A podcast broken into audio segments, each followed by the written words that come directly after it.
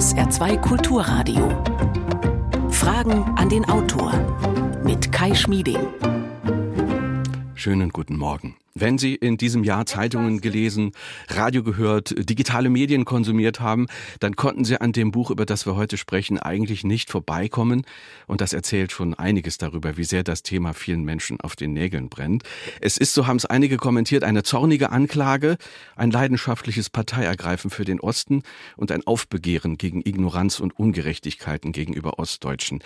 Titel des Buches ist Der Osten, eine westdeutsche Erfindung. Und ich freue mich, dass der Autor Dirk Oschmann heute unser Gast ist, zugeschaltet aus Halle an der Saale. Herzlich willkommen, Herr Oschmann. Hallo. Herzlich willkommen. Guten Morgen. Dirk Oschmann, Leipziger Germanistikprofessor mit thüringischen Wurzeln. Er schreibt darüber, warum in seinen Augen mehr als 30 Jahre nach der Vereinigung Deutschland gespalten sei und sogar mehr denn je von Verachtung für den Osten und von wirtschaftlicher und politischer Ungleichheit geprägt. Im Westen werde ein Zerrbild des Ostens gezeichnet als Hort von Dummheit, Faulheit und Rassismus. Einige haben das mit großer Genugtuung gelesen gelesen, andere aber sind dem Ganzen auch mit großer Empörung begegnet. Diskutieren Sie mit, liebe Hörerinnen und Hörer, Vielleicht hören uns einige ja auch im Osten zu, aber vielleicht äh, sind ja auch gerade auch für das heutige Thema Erfahrungen interessant, die wir hier speziell als Saarländer ganz im Westen machen, mit unserer Identität und mit bestimmten Zuschreibungen von außen. Telefon und WhatsApp 0681 65 100, gerne auch eine E-Mail, Fragen an den Autor mit Bindestrichen dazwischen at sr.de. Unter allen, die sich beteiligen, verlosen wir drei Exemplare des Buches. Herr Oschmann, äh, hat Sie dieser, ich sag mal, also gewaltige Medienrummel in diesem Jahr, äh, den Ihr Buch ausgelöst hat, hat hat der Sie in irgendeiner Weise irritiert auch? Irritiert einfach äh, eigentlich nicht. Ich war von der riesigen Resonanz aber natürlich überrascht. Das hätte ich mir nicht vorstellen können im Vorfeld. Ich habe schon gedacht, dass es ein bisschen Turbulenzen gibt, aber nicht in dem Ausmaß. Ihre Frau hat Ihnen ja offenbar vor Erscheinen des Buches gesagt, wenn das erscheint, brauchen wir Polizeischutz. Ja. Ist, es so, ist es so weit gekommen? Nein, alles gut. Was war denn Ihr Impuls, das alles aufzuschreiben? Was, was hat sich da bei Ihnen angestaut? Was hat Sie zornig gemacht? Das hat sich über mehrere Jahre hinweg aufgebaut. Ich bin im Vorfeld der Jubiläen 2019, 2020 mehrfach gebeten worden, doch mal meine Sicht der deutsch-deutschen Dinge zu schildern. Ich habe das zunächst abgelehnt.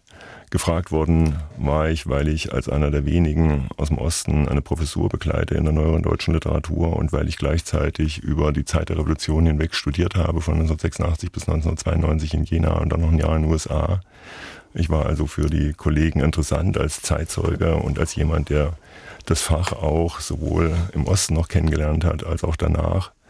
Ich wollte mich dazu nicht äußern, weil ich auch nicht so richtig eingesehen habe, dass mich das in irgendeiner Weise betrifft. Und ich habe dann aber zunehmend auch dem Drängen nachgegeben, weil mehr Anfragen kamen. Mich dann an Podiumsdiskussionen beteiligt, auch einen mhm. kleinen Text geschrieben. Und 2021 gab es eigentlich den Kipppunkt, dass ich nämlich aufgefordert worden bin, im Rahmen einer gesellschaftspolitischen Vortragsreihe doch mal als ostdeutscher Professor zu erklären, warum der Osten die Gesellschaft spaltet. Das mhm. fand ich einfach unerhört. Ich könnte sagen, ich bin da einmal zu oft zum Ostdeutschen gemacht worden und habe dann sofort beschlossen, dass ich das jetzt mache und dass ich vor allen Dingen das Gegenteil zeige. Dann gab es auch den Wunsch, dass ich in irgendeiner Weise nach dem Vortrag das veröffentliche. Das wollte ich zunächst nicht machen, weil mir ja schon klar war, dass es um eine andere Form von Öffentlichkeit gehen würde als nur die akademische Öffentlichkeit. Ich habe das dann doch gemacht, nachdem die neue Bundesregierung, also die jetzige Ampel, wieder einen Ostbeauftragten installiert hat, was für mich nur ein Zeichen von Paternalismus ist. Hm. Nennen Sie mal die zentralen Gründe, warum Sie sagen, äh, dass Sie äh, sich als Ostdeutsche auch diskriminiert fühlen. Sie haben uns erzählt, Sie sind selber nicht ein Opfer der Zustände, äh, die, die Sie beklagen. Sie haben Karriere gemacht, auch international. Nennen Sie mal die zentralen Punkte, die Sie aufregen das, was ich versuche im Buch, ist ja eine Beschreibung der Art und Weise, wie der Westen über den Osten redet seit über 30 Jahren, wie er sich den Osten denkt, welche Bilder er vom Osten entwirft und welche gesamtgesellschaftlichen Effekte das hat, nämlich vor allen Dingen Ausgrenzung und Abgrenzungseffekte. Und im Grunde ist schon in der Anmoderation angeklungen, definiert sich der Westen dabei immer als Norm und der Osten wird als Abweichung definiert als etwas Unnormales, als etwas Abwegiges, als etwas Defizitäres.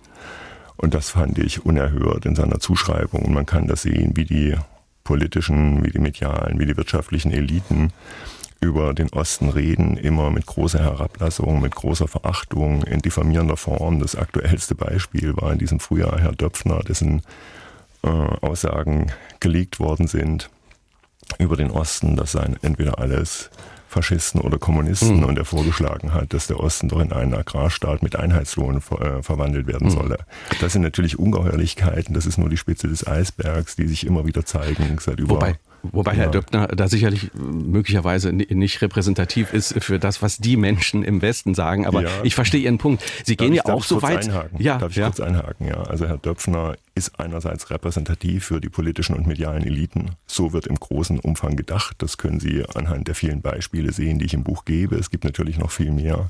Und Sie brauchen sich nur die Kommentarspalten ansehen in den äh, großen Zeitungen, in denen darüber berichtet worden ist. Da ist mhm. nämlich zu 70, 75 Prozent Herrn Döpfner auch zugestimmt worden. Also mhm. es ist nicht nur so, dass hier die Spitze des medialen Eisbergs zu sehen wäre, sondern das ist schon auch eine weit verbreitete Vorstellung. Was macht denn das Buch in Ihren Augen auch zu einer lohnenden Lektüre für die Menschen? Auch hier sagen wir im Saarland, ich habe es eben gesagt, äh, hier ganz im Westen. Äh, wenn wir nicht sehr selbstbewusst wären, könnten wir ja. uns auch äh, marginalisiert an, an den Rand der Republik gedrängt fühlen und Mitleid mit uns selbst haben. Mhm. Also ich habe immer mal Termine mit dem ähm, ehemaligen Oppositionellen und jetzigen SPD-Politiker im Sächsischen Landtag, Frank Richter, der auch gute Beziehungen ins Saarland hat. Und der hat mir berichtet, dass er eigentlich die Sachlage im Saarland am wenigsten erläutern muss, weil die Leute das dort kennen.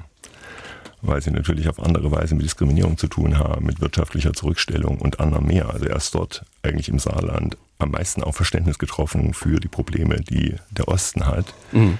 Insofern äh, könnte es für die Saarländer äh, interessant sein. Dann denke ich, ist es eine relativ frische Prosa.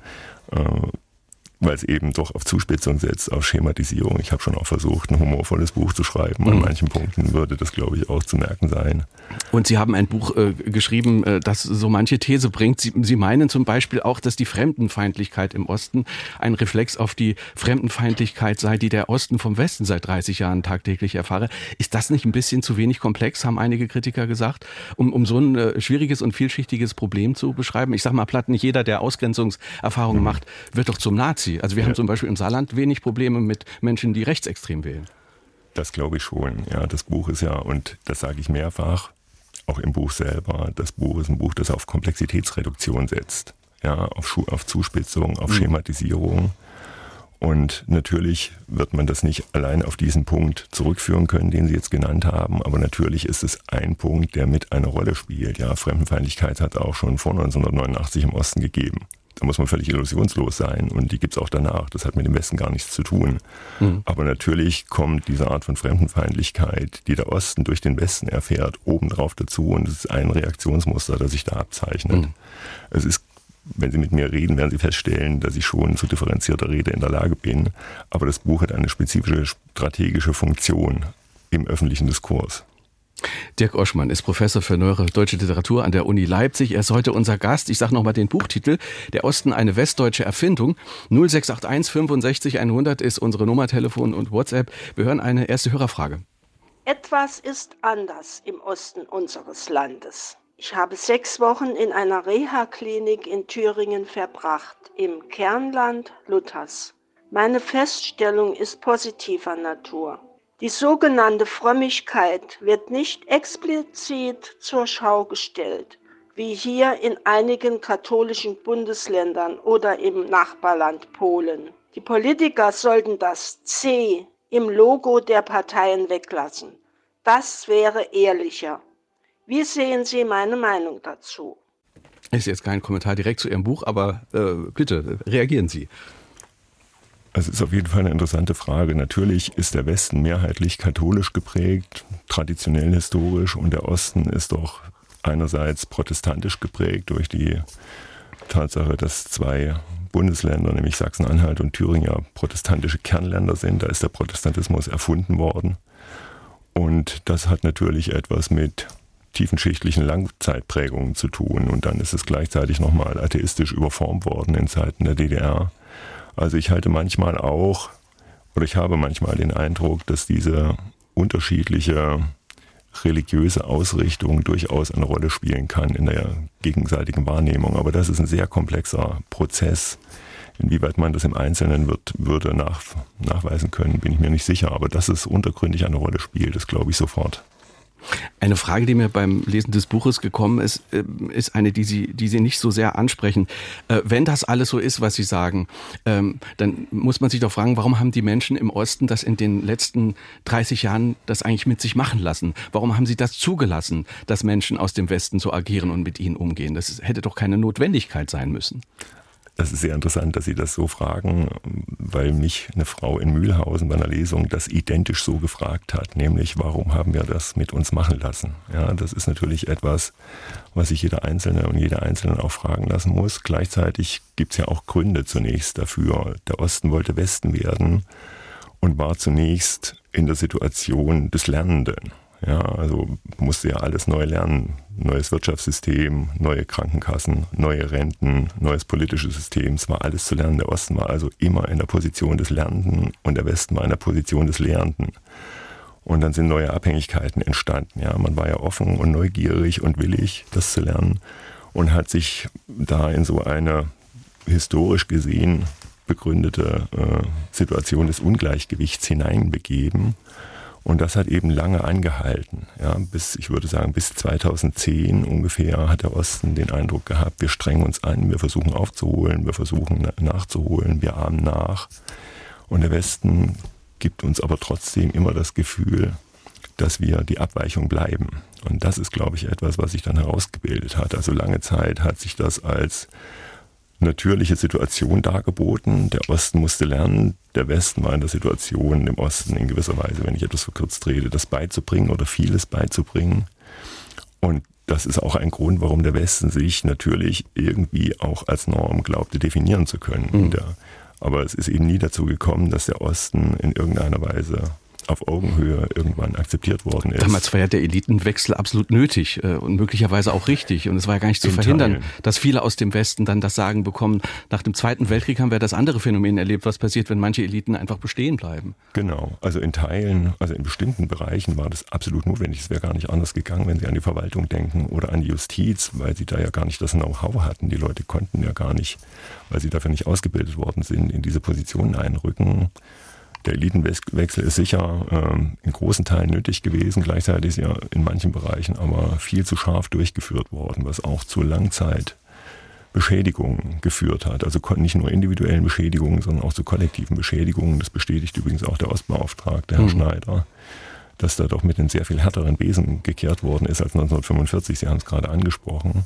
Und die Schwierigkeit, die eben daraus erwächst, ist, dass diese sich neu etablierenden Eliten dann auch in den Folgegenerationen den Nachwuchs aus den eigenen Netzwerken rekrutieren, mhm. sodass der Osten eben dauerhaft nicht zum Zug kommt. Das ist ja eins der Probleme, das nicht nur ich beschreibe, sondern das auch alle soziologischen Studien immer wieder nachweisen. Ja, und es sind ja auch Fakten im Buch, äh, die das bestätigen. Ja. Äh, der Anteil Ostdeutscher, habe ich mir rausgeschrieben, in Spitzenpositionen in Wissenschaft, Verwaltung, Jurisprudenz, Medien und Wirtschaft beläuft sich auf durchschnittlich 1,7 Prozent. Nur ja. ein kleiner Bruchteil der deutschen Unis wird von einer Person ostdeutscher Herkunft geleitet. Erklären Sie das tatsächlich mit, mit diesen, allein mit diesen Tendenzen, die Sie gerade beschrieben haben, also dass man sich das Gleiche nochmal nachzieht? Oder ist das auch anders zu erklären irgendwie? Vielleicht, dass die das gar nicht wollen, die Menschen, die in Ostdeutschland sozialisiert wurden? Also, dass sie das nicht wollen, glaube ich nicht. Äh, ich will nochmal das präzisieren. Es ist nicht nur ein kleiner Bruchteil an Universitäten, der von Ostdeutschen geleitet wird, sondern von 108 Universitäten wird genau eine von einer Ostdeutschen geleitet und 107 eben nicht. Mhm. Und das ist natürlich eine Universität im Osten und nicht etwa Heidelberg oder Konstanz oder Saarbrücken. Das äh, ist natürlich klar und es hat etwas mit dieser Selbstrekrutierung der Eliten zu tun. Das ist übrigens kein spezifisches Phänomen der deutsch-deutschen Verhältnisse, sondern wenn Sie sich mit Soziologen befassen, dann beschreiben die das auch für andere Zusammenhänge. Mhm. Ja, das ist ganz klar, wenn Sie sich die Deutsche Bank ansehen oder Wirtschaftsunternehmen, dann wird man sozusagen, wenn man es etwas salopp sagt, immer Leute aus dem eigenen Stall zu nehmen versuchen. Und mhm. nur wenn bestimmte Systeme in die Krise geraten, können Leute von außen kommen. Ja. Sie, Sie wurden jetzt dieses Jahr schon mehrfach gefragt, äh, habe ich nachgelesen, ob denn eine Quote eine Lösung ist. Ja. Anfangs haben Sie gesagt, nein, da sind Sie dagegen, aber ja. ich glaube, Sie haben Ihre Meinung ein bisschen verändert.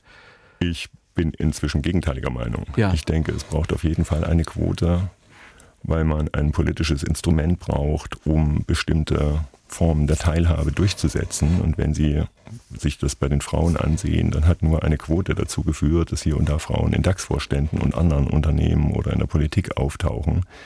Das mag zunächst etwas irritierend sein, aber ich finde es ganz wichtig und man kann ja die Quote staffeln. Die muss ja nicht beispielsweise in den westlichen Bundesländern genauso hoch sein wie in den östlichen Bundesländern. Und Quote würde konkret bedeuten, also man würde schauen, wo ist jemand geboren und der wird genau, dann äh, wäre, ausgewählt für eine Führungsposition. Oder? Da gibt es ja unterschiedliche Vorschläge. Ich bin ja nicht der Einzige, der darüber nachdenkt. Ähm, der Ostbeauftragte würde eben ganz klar nach Geburtsort verfahren, weil das dann formal klares Kriterium ist. Mhm. Andere würden vorschlagen, es müsse auch die Sozialisation mit berücksichtigt werden, also Schulzeit und Ausbildung. Ähm, man kann das vielleicht auch zeitlich befristen, dass man sagt, also alle, die vor 2030 oder vor 2035 geboren sind, können in gewisser Weise über die Quotenregelung in bestimmte Positionen bekommen, äh, mhm. kommen. Das sind alles Dinge, über die man nachdenken kann. Man muss es nur wollen. Klar mhm. ist, wenn der Osten nicht in die Position kommt, diese Gesellschaft mitzugestalten, wird er auf Dauer sich fragen, was er an dieser Demokratie hm. gewonnen hat. Es gibt äh, zum Thema Eliten äh, einige Zuschriften von Hörern. Martin Rees hat uns geschrieben aus Dortmund, schreibt er an WhatsApp 0681 65 100. Er schreibt, der Brain Drain von der DDR, dem Osten in den Westen, hat den Niedergang des Systems sicher zunächst mehrfach beschleunigt, denn insbesondere Leute in Schlüsselpositionen sind oft mehr oder weniger unersetzlich. Gibt es Erkenntnisse über gezielte Anwerbeversuche für bestimmte Berufsgruppen vor und nach dem Mauerfall, die die Stagnation im Angleichungsprozess erklären können? Ingenieure Ingenieure und Ingenieurinnen waren in der DDR oft mindestens auf dem Westniveau. Für Ärztinnen und Ärzte trifft das auch zu. Die Zuschrift von Martin Rees. Also das spielt natürlich eine große Rolle. Der Osten hat ja einen mehrfachen Brain Drain erlebt. Einerseits bis 1961, dann nochmal in abgeschwächter Form, weil ja die Mauer gebaut worden war zwischen 61 und 89 und dann sind zwischen 1989 und 94 ungefähr 3,5 bis 4 Millionen Leute weggegangen aus dem Osten. Und die sind entweder in den Westen gegangen oder ins Ausland. Und natürlich sind das oftmals die gut ausgebildeten, mobilen Leute gewesen, ja, die dann auch Arbeit gefunden haben, sicher auch gute bezahlte Arbeit, die vielleicht auch Karriere gemacht haben, die aber natürlich als Kraft und Kreativitätszentrum im Osten gefehlt haben. Das ist ganz sicher ein Faktor. Der Soziologe Steffen Mau spricht deshalb von einer nach unten zusammengestauchten Gesellschaft im Osten. Mhm. Ja, das sind natürlich ganz relevante Faktoren und gleichzeitig haben die vielen, die dann aus dem Osten in den Westen gegangen sind, gut ausgebildet, mit Kraft und Neugier und anderem mehr, auch natürlich äh, zum Reichtum des Westens nach 1990 mit beigetragen. Und die gezielten Anwerbeversuche, von denen äh, der Hörer schreibt, für bestimmte Dazu weiß ich eigentlich nichts. Ich ja. weiß, dass, aber das ist spezifisch, dass Hessen äh, beispielsweise, um den eigenen Lehrermangel zu kompensieren, gezielt auch Werbekampagnen gefahren hat. Mhm. Aber ja. das also ich bin relativ sicher, dass es dazu Studien gibt, dazu kann ich aber nichts sagen. 0681 65 100 ist unsere Nummer. Eine nächste Hörerfrage. In unserer Sprache gibt es eher das Phänomen, dass sich ein Mensch einen Dialekt abgewöhnt statt angewöhnt. Stellen wir uns mal kurz vor, der berühmte Schauspieler Gerd Fröbe hätte in Goldfinger gesächselt.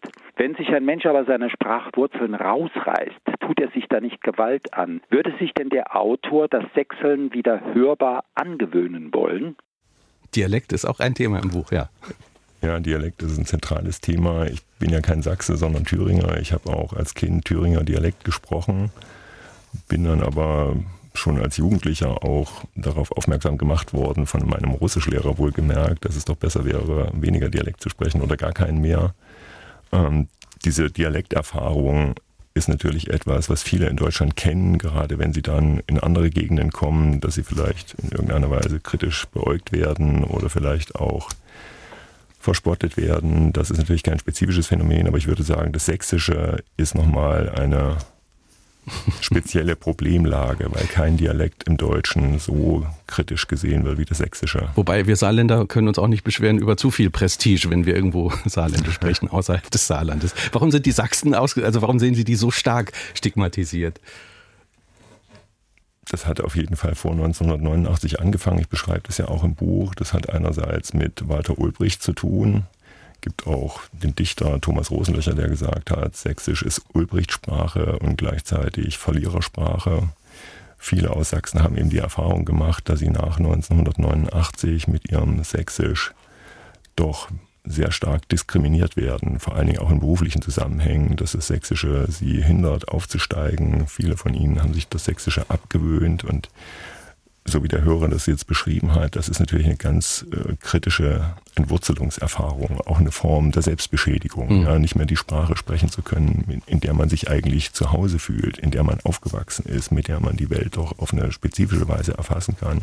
Sie haben Ihren Kindern, ich sag mal höflich, stark davon abgeraten, Sächsisch das, zu sprechen, steht im Buch. Also so leicht ironisch steht drin, Sie wollten das Taschengeld danke. streichen. St stimmt das? Danke, dass Sie das als ironisch markieren. Das ist natürlich ein Witz aber es zeigt den Ernst der Lage. Ich ja. spreche mit meinen Kindern, oder ich habe mit meinen Kindern darüber gesprochen. Mein Sohn ist ja wie ein Papagei, der kann, wenn er zwei Minuten einen Dialekt hört, den doch sehr gut nachahmen und der ärgert mich auch manchmal damit, dass er ordentlich Sächsisch spricht, aber er kann eben die Register wechseln. Ja aber es zeigt das Problem an, ja, und es steht eigentlich eher dieser Satz drin, um das Problem anzuzeigen, nicht, dass ich wirklich meinen Kindern das Taschengeld streiche. Und, und was wäre, wenn man äh, nochmal auf den Punkt des Hörers ja. zurückkommt, wenn man das als eine, eine, eine Form der Selbstermächtigung begreift, wenn man jetzt sagt, nö, ich spreche jetzt in öffentlichen Kontexten meinen Dialekt und ich stehe zu dem und vielleicht machen das andere dann auch? Das ist sicher eine Möglichkeit. Es gibt ja auch in bestimmten Bereichen doch eine Rückkehr und eine neue Wertschätzung, also eine Rückkehr zum Dialekt und eine neue Wertschätzung des Dialekts. Denken Sie auch an dialektale Dichtungen, denken Sie auch an andere regionale Zusammenhänge und viele Politiker, die aus dem Schwäbischen kommen, haben ja kein Problem damit, in Berlin auch Schwäbisch zu sprechen. Äh, das ist aber eine Frage auch der schieren Masse. Hm. Aber eigentlich finde ich das in Ordnung. Die Frage ist, was man riskiert. Das muss dann jeder selber entscheiden. Hm. 0681 65 100 ist unsere Nummer. Äh, es kommt jetzt auch Gegenwind. Ich denke, das hat Herr Oschmann auch erwartet. Hier schreibt Ferdinand Bierbrauer. Ich als Saarländer habe viele Freunde und Geschäftspartner in Ostdeutschland. Was hier geschildert wird, ist eine totale Übertreibung.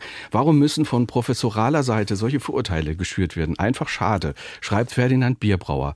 Ich glaube, gegen Übertreibung haben Sie gar nichts gegen das Wort, aber Sie sagen, der, der, der Kern ist wahr in Ihren Augen eigentlich übertreibe ich gar nicht. Ich versuche einfach eine Lagebeschreibung zu geben und ich darf nochmal an das Zitat von Herrn Döpfner äh, erinnern, das erst in diesem Jahr bekannt geworden ist und es gibt viele solche Formen der Darstellung.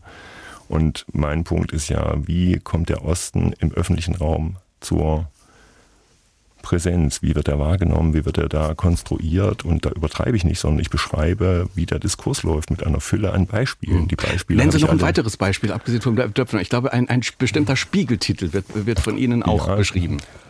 Der Spiegel hat ja da über Jahre hinweg äh, immer in dieselbe Kerbe gehauen. Der hat den Osten doch auf eine ganz spezifische Weise als Abweichung von der Norm markiert. Und der Spiegeltitel, den ich da selber analysiere, stammt aus dem Jahr 2019, also 30 Jahre nach dem Mauerfall äh, der heißt So ist er, der Ossi. Und er wird da im Grunde als zurückgeblieben und hässlich markiert, schon auf, der, auf dem Titelbild. Und sie haben eine ganze Fülle an Spiegelkammern. Das kann man sich alles ansehen über die Jahrzehnte mhm. hinweg, wie der Osten eigentlich, salopp gesagt, immer wieder in die Pfanne gehauen wird. Und zwar präsentiert sich ja der Spiegel als deutsches Nachrichtenmagazin. Im Grunde also als Nachrichtenmagazin für alle Deutschen. Aber es ist ganz klar, dass es hier ein Magazin ist für ein westdeutsches Publikum, dem gegenüber der Osten wieder und wieder und wieder vorgeführt wird. Und mhm. denken Sie an Aussagen von Herrn Laschet, der gesagt hat, äh, im Osten seien die Leute nicht in der Lage, Respekt vor anderen Menschen zu haben. Ja, also die Belege hm. sind zahllos und ich beschreibe das und an dem Punkt übertreibe ich gar ja, nicht. Wobei man dem Spiegel jetzt also insofern auch die Ehre geben muss, also der, der Spiegel hat ja reagiert und gesagt, dass äh, teilweise da natürlich Dinge aus dem Kontext gerissen werden. Also ähnlich wie Sie bei Ihren Kindern das Stilmittel der Ironie verwenden, wenn Sie sagen, Sie wollen das Taschengeld verbieten, sagt ja auch der Spiegel, das, was da auf dem Titel war, das war ja auch teilweise ironisch. Das hat sozusagen auch ein bestimmtes einseitiges Bild des, des Ossis, sage ich jetzt ganz bewusst, ja. äh, aufs, aufs Korn genommen. Also äh, da, da wurde ja auch, äh, diesen Kontext muss man ja sehen, wenn man diese Vorwürfe erhebt, oder? Ja und nein. Ich habe in den, äh, ich habe vor ein paar Wochen eine Einladung nach Poznan in Polen gehabt und sollte da auch etwas zur Resonanz auf das Buch sagen und habe mir da nochmal einige der Spiegelcover angesehen, die über die Jahre eine Rolle gespielt haben in dieser Ost-West-Geschichte. Und dann ist es doch eigentlich eine kontinuierliche Geschichte der Diffamierung, die man da beobachten kann. Das mhm. muss man einfach so scharf sagen. Und da ist auch nichts ironisch mehr dran. Mhm. Wir hören eine nächste Frage. Ich frage mich, wenn zwei konträre Volkswirtschaften organisch zusammenwachsen, müssen wir für eine abschließende Betrachtung nicht den gleichen Zeitraum zugrunde legen, den die Trennung beanspruchte. Was meint der Autor dazu? Herr Oschmann, bitte. Ich gebe zu, dass ich von Wirtschaftsfragen zu wenig verstehe. Ähm, es wird sicher noch eine Weile dauern, bis man das adäquat beurteilen kann. Dafür wird es auch nötig sein, dass beispielsweise die ganzen Akten zur Treuhand auf den Tisch kommen. Die sind ja teilweise noch unter Verschluss. Es gibt eine erste Geschichte der Treuhand aus dem Jahr 2018 von Markus Böck, dem Historiker. Die ist auch schon in mehreren Auflagen gedruckt worden, weil das so ein brisantes Thema ist. Aber ich denke, dass da doch noch sehr viel mehr ans Licht kommen wird, was helfen wird, die Dinge auch besser und genauer zu beurteilen. Aber da ist wirklich sehr viel Unglück angerichtet worden. Mhm. Ja, das merke ich auch, wenn ich bei Lesungen bin, dass viele doch schlimme Erfahrungen mit der Treuhand gemacht haben.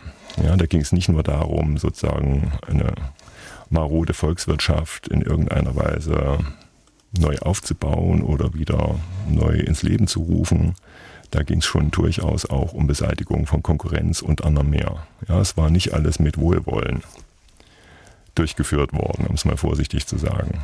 Dennoch muss man ja bei all diesen Vorwürfen festhalten, auch ökonomisch geht es den Menschen im Osten, wenn man das so generell äh, generalisiert sagen kann, in der Regel sehr viel besser als damals. Das schreibe ich auch im Buch. Ja. Das schreibe ich auch im Buch. Natürlich ist das vielfach so, aber es geht ihnen vor allen Dingen besser, weil sie sich das erarbeitet haben mit einer unglaublichen Kraftanstrengung und trotzdem werden sie ja nach wie vor mit über 20 Prozent weniger Lohn bedacht. Sie müssen vielfach unter Tarif arbeiten. Die Lebenschancen im Osten sind signifikant niedriger. Dadurch ist dann auch insgesamt die Lebenserwartung niedriger.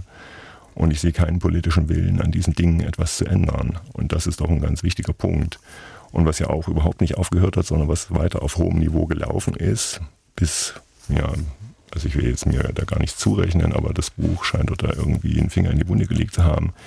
Die Diffamierungen sind doch auf einem hohen Niveau konstant weitergelaufen. Und da kann man einerseits sagen, ja, die Leute haben sich was erarbeitet und haben sich eine gewisse Stabilität und einen gewissen Wohlstand geschaffen.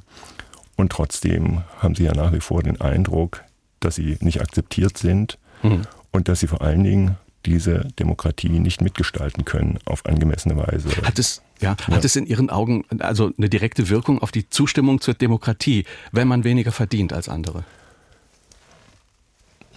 Also ich stelle ja diese Verbindung her. Wenn Sie nämlich sich die Zahlen ansehen in den Demokratie, Demokratie-Zustimmungswerten, dann sind die im Westen etwa bei 60 Prozent. Ja? Also 60 Prozent äh, im Westen würden sagen, die Demokratie ist die beste Regierungsform. Im Osten sind es nur noch 40 Prozent. Und diese 20 Prozent Differenz, die zeigt sich eben auch beim Lohn. Ja, es ist sogar noch mehr beim Lohn. Also im Schnitt verdient man im Osten über 20 Prozent weniger. Teilweise in der Autoindustrie oder in der Schifffahrtsindustrie oder in der IT-Industrie sind es 40 Prozent, in der Textilindustrie sind sogar 70 Prozent. Natürlich ist der Lohn ein Ausdruck einer Wertschätzung. Und wenn der Lohn so viel niedriger ist für dieselbe Arbeit, teilweise muss man ja im Osten sogar ein oder zwei Stunden pro Woche länger arbeiten, mhm. Dann ist es ja doch ein Zeichen mangelnder Anerkennung. Mhm. Jetzt muss ich doch noch ein Gegenargument äh, ja, bringen. Wenn man, wenn, man, wenn man diese Ungleichheit mhm. ähm, beklagt, ist es dann nicht ein bisschen unfair, das äh, sozusagen nur den Menschen im Westen vorzuwerfen? Müsste man nicht viel früher anfangen und sagen, das war 1949, als, als der Grundstein dazugelegt wurde, als äh, ein paar Menschen versucht haben, dieses wahnsinnige Experiment äh, da anzufangen, das eben bis heute dazu führt, dass Menschen in, in diesen Landesteilen benachteiligt sind und wirtschaftlich schlechter dran sind. Äh, gehört das nicht zur Fairness dazu, dass man das auch sagen muss, dass, äh, ja, dass die Entwicklungen vorher da auch mit Schuld dran sind an der Ungleichheit? Auch das sage ich. Ja, also wir leben natürlich in den Nachwirkungen des Dritten Reichs und nicht 1949 ist das entscheidende Datum, sondern 1945. Es ist die Entscheidung der Alliierten gewesen, Deutschland zu teilen. Und auf diese Art und Weise zu teilen. Und dadurch, dass der Osten eben dem Sowjetimperium zugeschlagen wurde, so wie Osteuropa ja insgesamt, war er von vornherein in einer schlechteren Position. Heinrich August Winkler, der berühmte Historiker, hat geschrieben, der Osten Deutschlands war von vornherein der Verlierer durch diese Entscheidung. Ja, er lag er lag geografisch näher an der Sowjetunion und wurde deshalb der Sowjetunion zugeschlagen und damit waren viele Entscheidungen getroffen und unter anderem auch dass der Osten das 130-fache an Reparationen gezahlt hat pro Kopf im Vergleich zum Westen. Der Westen hat den Marshallplan bekommen. Stalin hat, um die Reparationen einzutreiben, viele äh, Firmen abbauen lassen. Er hat Infrastruktur abbauen lassen. Er hat Bahngleise abbauen lassen. Und er hat mhm. teilweise noch die Leute mitgenommen in die Sowjetunion, damit die dort diese Infrastruktur wieder aufbauen. Und so ein Ausbluten, das ist sozusagen, kommt noch zum Braindrain, der vorhin äh, angesprochen worden ist, dazu. Mhm. so ein Ausbluten macht natürlich etwas mit ja. der Wirtschaft. Dann gab es von der Bundesrepublik aus die sogenannte Hallstein-Doktrin, die verhindert hat, dass der Osten selber wirtschaftlich und politisch auf die Füße kam, ja, weil es einen ganz klaren Druck gab, dass andere Länder nicht mit der DDR kooperieren sollen, wirtschaftlich und politisch. Es gab, das sind natürlich auch Teile des Kalten Kriegs. Hm. Ja. Es ist jetzt nicht nur so, dass man im Osten bestimmte Entscheidungen getroffen hätte und wie sehr der Osten ja da auch heterogen ist, zeigt sich daran, dass viele 1953 aus dieser Diktatur raus wollten, am 17. Juni beim Volksaufstand. Der Volksaufstand ist aber blutig niedergeschlagen worden, unter anderem mit Hilfe russischer Panzer, die eingefahren sind. Mhm. Und diese Drohung stand ja immer im Raum, dass sozusagen die Nomenklatura der DDR dann einfach mit Moskau gemeinsame Sache macht und mhm. die Aufstände blutig niederschlägt, was ja in Ungarn passiert ist und was in der CSSR ja. 1968 auch passiert ist. Diese Drohung war immer da. Also auch diese Geschichte denken Sie mit, äh, äh, so differenziert ist das Buch dann schon. Dirk Oschmann ist Professor für neuere deutsche Literatur, heute Morgen unser Gast. Er ist äh, Autor des Buches Der Osten, eine westdeutsche Erfindung. Wir haben ganz viele Hörerfragen. Wir hören eine nächste. 0681 65 100 ist unsere Nummer. Ich bin in der DDR geboren und teilweise aufgewachsen. Wir sind dann geflüchtet und kamen hierher. Ich habe mit Schrecken festgestellt, dass das Schulsystem, von dem wir eigentlich erwartet hatten, dass es weiter wäre, als von uns als rückständig empfunden wurde. Man hätte doch nach der Angleichung gerade aus dem Osten, die da in der Hinsicht sehr viel weiter waren, einiges lernen können. Das ist die Meinung äh, der mhm. Hörerin. Herr Oschmann, wie ist Ihre Reaktion? Also gerade, also ich kann die Position sehr gut verstehen. Es ist ja auch kein Zufall, dass das Land, das seit 20 Jahren die PISA-Tests gewinnt, nämlich Finnland, in den 70er Jahren Pädagogen in die DDR geschickt hat, um sich das Schulsystem dort anzusehen und das zur Grundlage des eigenen Schulsystems zu machen und dann gleichzeitig dieses Schulsystem weiterzuentwickeln mit so einer Allgemeinbildung, mit so einer hohen Allgemeinbildung. Gleichzeitig war das Schulsystem ein Bereich, der mit am meisten ideologisiert war und dadurch am kritischsten gesehen wurde, sodass da auf jeden Fall überhaupt nichts übernommen werden sollte. Ja, also das ist sozusagen eine hoch umkämpfte ähm, Lage gewesen, sowie eben bestimmte geisteswissenschaftliche Fächer an den Universitäten auch natürlich mit Recht unter Ideologieverdacht stand. Mhm. War ja nicht das erste Mal, ja. Das gab es ja auch schon in den 30er Jahren in der Diktatur und generell gehören ja diese Fächer in Diktaturen zu den anfälligen Fächern. Das muss man äh, ganz klar einräumen. Aber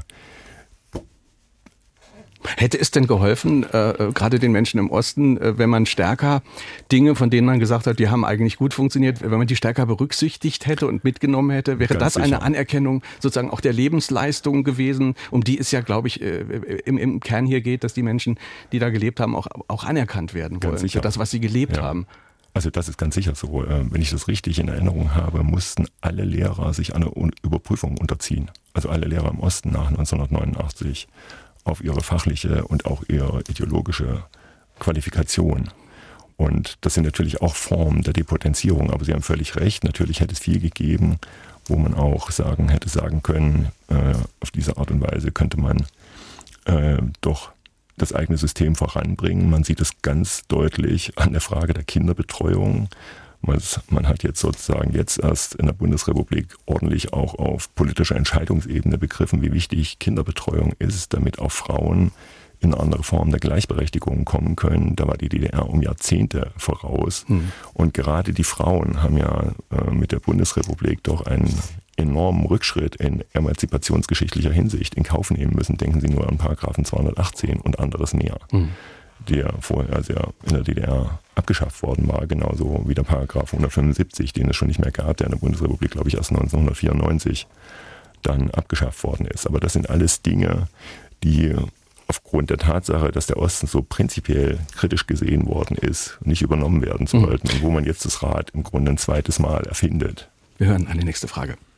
Meine Frage ist, ob es vielleicht sein kann, dass wir der Meinung sind, dass es so viel Rechte und Nazis im Osten gibt, weil generell im äh, Osten, also in der DDR, sich Menschen viel mehr politisch äußern mussten in den letzten 50 Jahren oder 40 Jahren, viel mehr Stellung beziehen mussten und deswegen nach außen dringt, dass die rechte Gesinnung so stark ist, obwohl sowohl die rechte als auch die linke Gesinnung im Osten stärker ist, weil Ossis, glaube ich, politisch viel, viel aktiver sind. Herr Oschmann, bitte Ihre Reaktion. Das ist eine interessante Frage, eine sehr interessante Frage. Also inwiefern die durchgängige Politisierung des öffentlichen Raums damit hineinspielt. Da kann ich ad hoc eigentlich gar nicht mhm. wirklich was Überzeugendes sagen, aber es ist ganz sicher so, äh, dass es generationell genau zu betrachten ist, wie was gewesen war. Also wenn Sie mit jungen Leuten sprechen, also Leute, die Ende der 70er, Anfang der 80er oder in den 80ern im Osten geboren wurden, dann berichten die, wie ihre Eltern in den 90ern sich ja völlig neu orientieren mussten. Die mussten oftmals neue Berufe finden, mussten vielleicht auch neue Wohnungen finden, neue Häuser, viele Familien sind zerbrochen und die Jugendlichen waren im Wesentlichen in einer Situation des Alleingelassenseins und der Desorientierung. Manche sagen, meine Eltern waren ja in den 90ern gar nicht da. Worauf will ich hinaus? Darauf, dass das zu einer extremen Politisierung dieser Jugendlichen geführt haben, weil die erlebt haben im Alltag, dass sie sich entscheiden müssen, entweder ganz links, äh, entweder ganz links oder ganz rechts zu sein, mhm. weil es nichts dazwischen gab. Und das äh, schlägt sich teilweise bis in heutige Wahlergebnisse nieder. Sie haben vorhin ja die, die, die, die Medien angesprochen. Äh, Im Buch schreiben Sie von einer maximalen kommunikativen Asymmetrie zwischen mhm. Westen und Osten, haben Sie schon beschrieben. Äh, Dirk Neubauer, äh, Kommunalpolitiker aus Sachsen, war hier schon mehrfach, glaube ich, Gast in der Sendung. Mhm. Ich habe schon zwei zweimal. Und er hat gesagt, bestimmte gesellschaftliche Entwicklungen, wie zum Beispiel Rechtsextremismus, haben wir eben drüber gesprochen, Rechtsextremismus in Sachsen, die werden kaum von den dortigen Regional- und Lokalmedien, also Zeitungen beschrieben. Über sowas, sagt Dirk Neubauer, liest man dann in der Zeit oder der Süddeutschen. Überlässt man damit auch dann bewusst anderen die Deutung von solchen Phänomenen und spricht einfach nicht drüber? Das wäre sozusagen ein Widerspruch zu dem, was der Hörer gesagt hat. Ja, also die Medienlage ist natürlich ähm, ein wichtiger Faktor. Man muss zunächst erstmal darauf hinweisen, dass die NPD, wenn Sie jetzt von Sachsen sprechen, dass die NPD aus Bayern beschlossen hatte, Sachsen nach 1990 systematisch zu unterwandern und dort rechtsradikale Strukturen aufzubauen. Und dass gleichzeitig da ein eklatantes Staatsversagen stattgefunden hat im Freistaat Sachsen, weil man diese Entwicklung nicht unterbunden hat. Man ist nicht dagegen vorgegangen. Und das Interessante ist, das beschreibt der Publizist Michael Kraske in einem Buch, das heißt Der Riss, dass die ganzen Entscheidungspositionen nach 1990 in Sachsen natürlich mit Leuten aus dem Westen besetzt waren. Ja, also die NPD aus Bayern kommt, unterwandert Sachsen, mobilisiert da den braunen Boden, den es im Osten auch gegeben hat. Das heißt, die Braunen oder die Nazis aus dem Osten und die Nazis aus dem Westen machen gemeinsame Sache. Und der Staat selber versagt am Punkt, gegen diese Entwicklungen vorzugehen. Das betrifft die sächsische Regierung, das betrifft den Verfassungsschutz, der seit 1990 im Osten immer West, westdeutsche Chefs hatte. Jan Böhmermann hat dazu sogar, äh, sogar mal eine sehr lustige Sendung gemacht, also lustig auf einer bestimmten, auf einer bestimmten Ebene, unter dem Titel Westsachsen.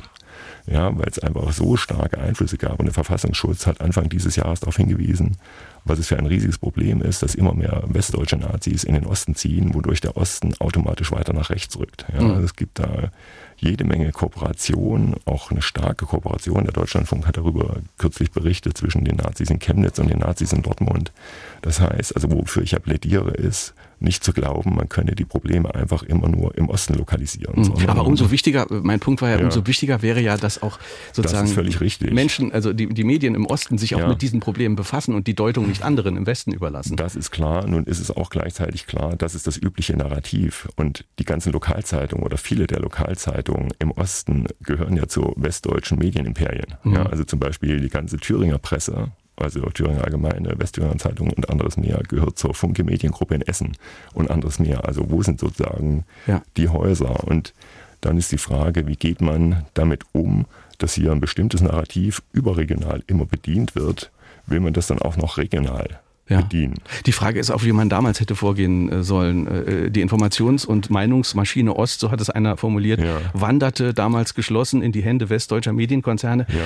Wie hätte man es machen sollen? Äh, es hat ja das, was man unter Journalismus versteht in der DDR, wenn man ehrlich ist, gar nicht gegeben. Wo hätte man Leute hernehmen sollen, das anders zu machen? Es hat schon auch Journalisten gegeben, die dann auch die Möglichkeiten hätten nutzen können und einige haben es ja auch genutzt. Ähm, es wäre einfach eine Frage, wie geht man generell damit um? Ist es sozusagen Umgang auf Augenhöhe, so wie man das gegenüber anderen gesellschaftlichen Gruppen äh, ja durchführt, oder eben nicht? Oder ist es hier so eine Art Dauerventil, dass über den Osten alles gesagt werden darf, was sonst nicht gesagt wird? Das ist ja Teil des Problems, das ich im öffentlichen Raum zu beschreiben versuche. Ja, der Osten hat so eine Art Ventilfunktion für den Westen. Mhm. Sonst spricht er immer fair und respektvoll und lobt die Diversität und die Buntheit und anderes mehr, ist auch völlig in Ordnung. Nur die Buntheit, die aus dem Osten kommt, die soll nicht so richtig zählen. Anne Nierenberg schreibt uns äh, WhatsApp 0681 65 100. Sie schreibt, im deutschen Osten ist nach der Wende sicher das passiert, was weltweit zu beobachten ist. Die Staaten, die sich als erfolgreich etabliert sehen, meinen, anderen sagen zu müssen, was gut für sie ist. Es wird übergestülpt, schreibt Anne mhm. Nierenberg, statt Entwicklungen von unten zu beginnen. Was denkt der Autor? Die Frage von Anne Nierenberg das ist etwas, was ich durchaus unterstreichen würde. Es gibt ein ganz ausgezeichnetes Buch von dem bulgarischen Politikwissenschaftler Ivan Krastev, das er zusammen mit dem Amerikaner geschrieben hat, Steve Holmes. Das Licht, das erlosch. Und da wird das beschrieben, was nach 1989 insbesondere in Osteuropa passiert ist, also in Polen, in Tschechien, äh, Slowakei, Ungarn, in den baltischen Staaten, dass sie natürlich Teil der Europäischen Union werden wollten und sich deshalb auch in so eine maximale Position der Nachahmung des Westens begeben haben. Mhm. Und was eben auch innerdeutsch so funktioniert hat, dass der Osten versucht, den Westen nachzuahmen, um eben dann irgendwann Westen zu werden und auch als solcher anerkannt zu werden. Und dass die aber in den letzten Jahren, ich habe viel mit Polen jetzt äh, zu tun gehabt bei diesen Fragen, äh, dass die irgendwann gesagt haben, wir werden ja in dieser innereuropäischen Asymmetrie genauso wahrgenommen wie die Ostdeutschen innerhalb Deutschlands, nämlich als defizitär, als zurückgeblieben. Und dass die dann angefangen haben, egal wie sie sich anstrengen, dass die dann angefangen haben, sich auf bestimmte eigene Traditionen zu besinnen, die man dann in Westeuropa kritisch betrachtet. Ja, wenn man dann denkt, was hat das erzkatholische Polen jetzt vor mit dem Abtreibungsrecht beispielsweise? Und anderen Fragen mehr oder in der kulturellen Orientierung, wo man denkt, das ist so ein Ausscheren aus den westeuropäischen Vorgaben. Und Krastev beschreibt sehr gut, dass man diese Art von Nachahmung, in der man nie das Original werden kann, äh, wie man das satt hat, wie man da ausschert. Mhm.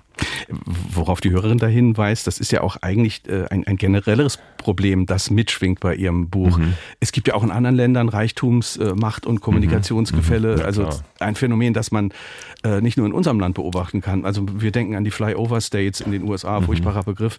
Also kann man eigentlich so weit gehen zu sagen, dass was wir hier erleben, was Sie beschreiben, ist möglicherweise ein Spezialfall einer Entwicklung, die die Globalisierung mit sich bringt? Ich nenne es ja auch so gleich am Anfang des Buches, dass wir es hier mit dem Spezialfall der Globalisierung zu tun haben, dass sozusagen über die üblichen Globalisierungseffekte, die man auch in anderen westlichen Demokratien hat, dass hier das Ost-West-Problem obendrauf dazukommt. Und ich bin auf viele Parallelen hingewiesen worden, auch Strukturparallelen in anderen Ländern. Mir wurde zum Beispiel gesagt, so wie die Relation zwischen West und Ost äh, aussieht, so sieht sie aus zwischen Dän äh, Dänemark und Grönland beispielsweise. Äh, und es werden noch jede Menge andere Vergleiche gezogen, Ähnlichkeiten. Irische Journalisten haben zu mir gesagt, das Problem, das die Ostdeutschen mit den Westdeutschen seit 30 Jahren haben, das haben die Iren mit den Engländern seit 300 Jahren. Wir wissen von denen alles, die wissen von uns nichts. Das mhm. ist sozusagen ein Originalzitat, mhm. das mir da gekommen ist. Also viele finden da sozusagen ähnliche Strukturen wieder, was wiederum für mich interessant ist, dass sich das auf so eine Art und Weise verallgemeinern lässt, was ich da beschreibe. Patricia Schumann hat uns geschrieben an Fragen an den Autor mit Bindestrichen dazwischen sr.de. Existiert diese Art von Kulturchauvinismus, die der Westen mitunter immer noch gegenüber dem deutschen Osten an den Tag legt, nicht auch umgekehrt? Wird in der Retrospektive nicht vieles verklärt und gibt es nicht viele ehemalige DDR-Bürger, die sich die Mauer zurückwünschen? Und bekommt man nicht auch hier und da immer wieder den Spruch, es war nicht alles schlecht zu hören, ein Spruch, der ungute Assoziationen hervorruft. Auch filmisch wird die ehemalige DDR oftmals verzerrt dargestellt. Manches wird verharmlost oder gleich ganz ausgeblendet, anderes beschönigt und überhöht. Stichwort Ostalgie. Handelt es sich hier in erster Linie um eine Reaktion auf westliche Verhaltens- und Sichtweisen, um eine kollektive Form der Verarbeitung oder aber um eine im Grunde unzulässige, ungesunde oder gar nicht ungefährliche Form von Relativierung, vielleicht sogar Geschichtsklitterung? Fragt Patricia Schumann. Herr Oschmann. Das sind natürlich ganz viele Fragen auf einmal. Zunächst würde ich sagen, es gibt Erhebungen dazu, äh, was diese vermeintliche Ostalgie angeht. Angeblich 11 Prozent der Ostdeutschen sind in dem Sinne ostalgisch. Nie wird gefragt übrigens, wie westalgisch der Westen ist, wie viele im Westen eigentlich die Mauer zurückhaben wollen. Da gibt es ja auch einige, weil sie sich denken, früher war alles besser bis wir ein Land geworden sind. Diese Erhebung wird nicht durchgeführt, weil der Westen in der Regel nicht auf sich selber blickt. Und es geht ja zunächst erstmal, wenn man daran erinnert, dass es, diese Leben, äh, dass es dieses Leben gegeben hat, dass es diesen Staat gegeben hat, nicht um eine Ostalgie, sondern es geht ums gelebte Leben. Niemand hat sich das ausgesucht. Also jedenfalls die meisten haben sich nicht ausgesucht, in die DDR geboren zu sein.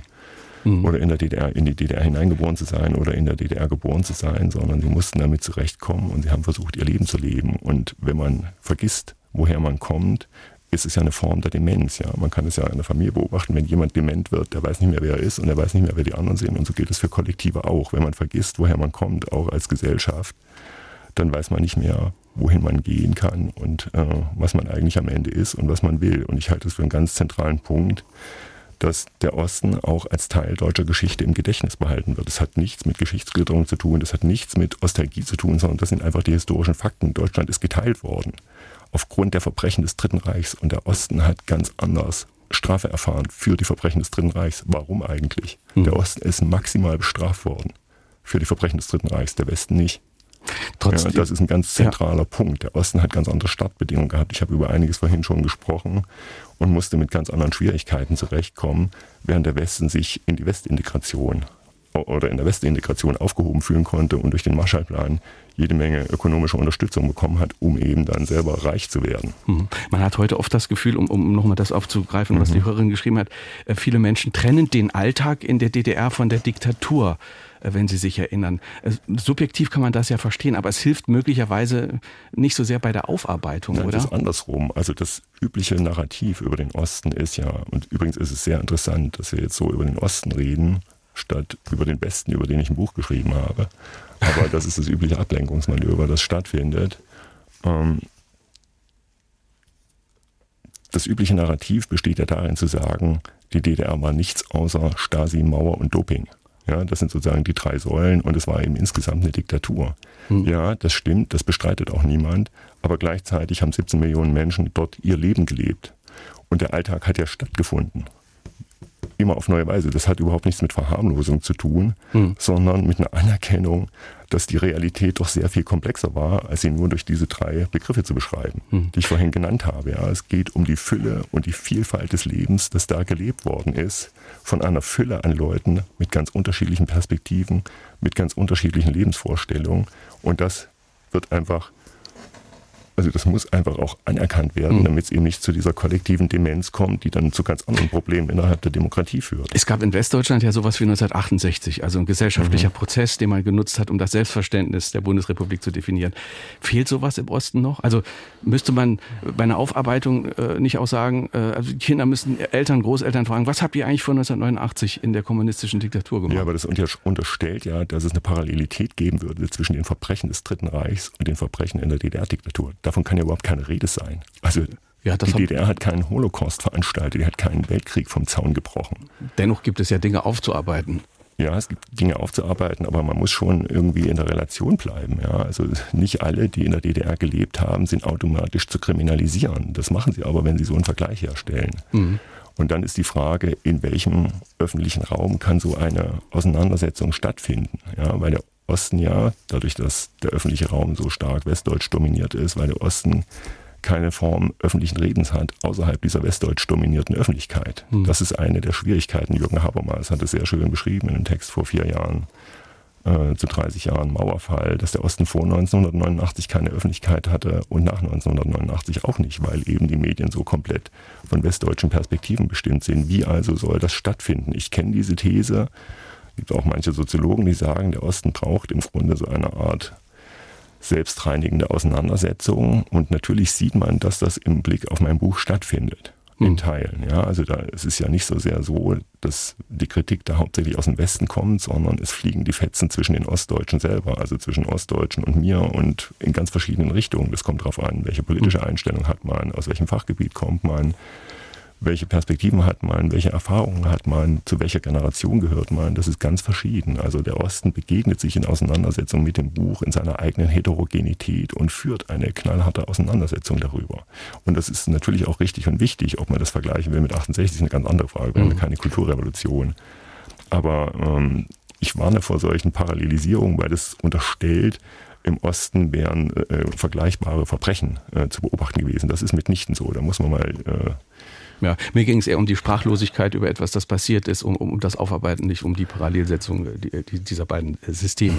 Ja, aber wenn ich Sie nochmal unterbrechen darf, welche Sprachlosigkeit? Also wo beobachten Sie Sprachlosigkeit? Der Diskurs, den wir hier führen, ist ja ein Diskurs, der seit ewigen Zeiten geführt wird, aber mhm. vor allen Dingen unter Ostdeutschen. Und das Irritierende an dem Buch ist jetzt, dass es plötzlich auch den Westen erreicht. Mhm. Jana Hensel hat in der Zeit einen großen Artikel geschrieben, wo sie das als Schock beschreibt. Sie sagt, Oschmann sagt im Grunde das, was ich seit 20 Jahren sage. Wieso kommt es jetzt mhm. zu so einer Resonanz? Ich bin drauf gekommen, ja. weil, Sie schreiben im Buch an einer Stelle, eine der wenigen Räume, in denen Ostdeutsche sich Gehör verschaffen können, ist die Straße. Mhm. Äh, so, so, nach dem Motto, das ist der einzige Ort, an dem man sich mit sich selbst auseinandersetzt. Und es wäre ja schöner, wenn man statt Aufstand und Protest und, und der Straße das Gespräch, die Debatte sucht. Vielleicht auch, wie wir mhm. das heute Morgen hier machen. Natürlich. Ja, das ist ganz klar so. Hm. Wir hören eine nächste Frage. Zugespitzte Frage. Wir im Westen wurden nach dem Krieg umerzogen von US-Kultur und Hollywood. In den zugelassenen Medien wurden nur antinational eingestellte Leute eingestellt, die auch ihresgleichen nachgezogen haben. Die Russen dagegen haben in ihrem Bereich zwar ihren Sozialismus durchgesetzt, aber deutsches äh, Nationalbewusstsein nicht oder kaum unterdrückt. Was halten Sie von dieser These und sieht man die Effekte davon im Osten und im Westen im Wahlverhalten? Herr Oschmann. Ich weiß nicht so richtig, ob ich die Frage richtig verstehe oder verstanden habe. Ich bin auch skeptisch, was so die Beschreibung der Bundesrepublik angeht, wenn Sie daran denken, dass jemand wie Henry Nann, der auch für die SS gearbeitet hat, ein großes Medienhaus geleitet hat, wenn Sie auch an andere öffentliche Personen denken im Westen, die eine schlimme Nazi-Vergangenheit hatten, denken Sie an jemanden wie Ministerpräsident Filbinger, der bis 1978 baden-württembergischer Ministerpräsident war und im Dritten Reich Marinerichter. Denken Sie an den Chef der Documenta an der Neuen Nationalgalerie, Werner Haftmann. Mhm. Ja, das sind alles Gestalten, die in Spitzenpositionen der Bundesrepublik agiert haben und vorher im Dritten Reich hohe Positionen hatten und teilweise Verbrechen begangen haben. Das war in der Bundesrepublik möglich. Auf so hoher Ebene ist im Osten meines Wissens kein Nazi gelandet. Ja, natürlich gab es auch viele Nazis auf unterer Ebene, aber nicht in diesen sichtbaren Positionen. Und das dramatischste Beispiel ist natürlich jemand wie Hans Klopke, der Staatssekretär unter Adenauer war. Mhm. Also ich bin mir nicht so ganz sicher, äh, ob ich die Frage damit beantwortet habe, Darüber müsste ich auch länger nachdenken, ja. gebe ich zu. Lassen Sie uns äh, in den letzten drei, vier Minuten ja. noch nach vorne schauen, äh, ja. auch über die Wirkung des Buches sprechen. Cornelius Polmer hat in der Süddeutschen geschrieben, das habe ich mir auch geschrieben, dieses Buch wird folgenlos bleiben. Es wird sich mhm. im Westen Deutschlands keine Critical Westdeutsch-Netz mehr mhm. entwickeln. Das historische Zeitfenster ist verriegelt. Es wird sich auch nichts mehr ändern an der toxischen Beziehung, der sich West- und Ostdeutschland befinden. Mhm. Die eine Seite fühlt sich überlegen und wohl in dieser Beziehung, die andere verfügt schlicht nicht über die Macht, an ihrem Wesen mhm. was zu verändern. Ist das zu pessimistisch von dem Rezensenten oder hat das Buch schon was verändert in Ihren Augen? Also im Grunde muss man vermuten, dass Herr Polmer recht behalten wird. Da bin ich auch in gewisser Weise illusionslos. Aber wie mir jemand aus der Schweiz geschrieben hat, das Buch bleibt so wichtig, wie es folgenlos sein wird. Das kann durchaus sein. Andererseits habe ich hier und da den Eindruck, dass die Debatte doch dazu geführt hat, dass es eine neue Form der differenzierten Auseinandersetzung gibt, dass es vielleicht auch mehr Vorsicht gibt in den öffentlichen Zusammenhängen, dass der Osten anders im Grunde beschrieben wird, vielleicht auch fairer, vielleicht auch respektvoller. Also hier und da würde ich einzelne Anzeichen sehen. Auch dass wir jetzt so ein Gespräch äh, führen, finde ich schon mal sehr gut und anderes mehr. Hm. Also vielleicht, das ist natürlich nicht etwas, was von jetzt auf gleich stattfindet wie gesagt, ich hätte mir vorher nicht vorstellen können, dass das Buch so eine Resonanz hat. Finde es aber interessant, dass die Resonanz jetzt so groß ist, dass doch so lange und so intensiv darüber debattiert mhm. wird und vielleicht tut sich ja tatsächlich was. Wie groß war die Resonanz? Also wenn man das mal äh, also auseinanderdröselt, West und Ost. Ich glaube, Sie haben einen Großteil der Bücher in, in, in Ostdeutschland verkauft, stimmt das? Das stimmt. Die Resonanz liegt bei 75 zu 25 Prozent ungefähr. Das sieht man auch an den Verkaufszahlen. Das Buch ist jetzt in der 13. Auflage, sind weit über 100.000 Exemplare verkauft worden. Das ist offenbar sehr viel für ein solches Sachbuch. Und es wachsen aber auch die Einladungen zu Lesungen in, im Westen. Hm. Sie haben vorhin gesagt, äh, es ist auch Streit sozusagen in Ostdeutschland entstanden. Was ist denn das Zentrale, was, was Ihnen Menschen äh, mit ostdeutscher Sozialisation vorwerfen, wenn Sie das Buch gelesen haben? Was hören Sie da immer wieder? Also der zentrale Unterschied ist auf jeden Fall die generationelle Wahrnehmung. Das kann man ganz klar sagen. Also mhm. Leute, die vor 1980 geboren sind, stimmen dem Buch oder den Thesen des Buchs tendenziell eher zu, weil sie auch eben bei lebendigem Leibe die Erfahrungen der Transformationszeit der 90er und 2000er Jahre gemacht haben. Die jüngeren Leute haben den Eindruck, sie seien doch über das hinaus, was im Buch beschrieben wird. Äh, das wäre schön, wenn das so wäre. Äh, ich bin da skeptisch, aber die gehen auch anders mit ihrer Herkunft um. Ja, wenn Sie sich an Angela Merkel erinnern, die erst ganz gegen Ende ihrer politischen Karriere angefangen hat, über ihre Ostherkunft öffentlich zu reden, weil sie wusste, welche Form der Stigmatisierung das nachziehen kann, dann sieht man, dass die Jungen sehr offensiv jetzt damit umgehen, dass sie aus dem Osten kommen, dass sie versuchen, daraus Potenzial zu schlagen. Mhm. Und aufgrund dieser äh, anderen Perspektive nehmen sie das Buch auch kritischer wahr, weil sie denken, hier wird ja im Grunde etwas aufgewärmt, hm. wovon sie glaubten, es hinter sich gelassen Immerhin könnte das ja auch Hoffnung machen zum Schluss, dass, dass die Jungen dann sagen, dieses, diese, diese Spaltung ist vielleicht gar nicht mehr bei uns so ein großes Thema. Gut, wenn sie im Osten bleiben, werden sie auf Dauer weniger Geld verdienen. Wenn sie im Raum Dresden äh, als junger Mensch arbeiten, verdienen sie 40 Prozent weniger als hm. im Westen auf vergleichbaren Positionen. Und deshalb sind die jungen Leute oder viele im mhm. Osten nach wie vor vor die Situation ja. gestellt, den Osten verlassen zu müssen. Und daran muss wohl was verändert werden. Dankeschön, Professor Dirk Oschmann, für dieses Gespräch und schöne Grüße nach Halle an der Saale. Vielen Dank. Ich danke Ihnen. Der Osten, eine westdeutsche Erfindung, ist der Titel des Buches, erschienen bei Ulstein.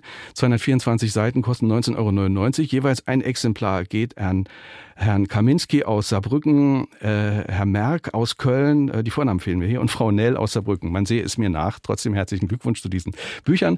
Kommende Woche ist unser Gast Achim Gruber. Sein Buch trägt den Titel Geschundene Gefährten über Irrwege in der Rassezucht und unsere Verantwortung für Hund und Katze. Er schreibt, über Jahrtausende hinweg hat der Mensch die Anatomien, besondere Leistungen und das Wesen von Hunden und Katzen auf seine Bedürfnisse abgestimmt und eine erstaunliche Rassevielfalt geschaffen. Aber viele Grundsätze lassen Tiere Tiere leiden, die dabei angewandt wurden. Darüber wollen wir sprechen. Mein Name ist Kai Schmieding.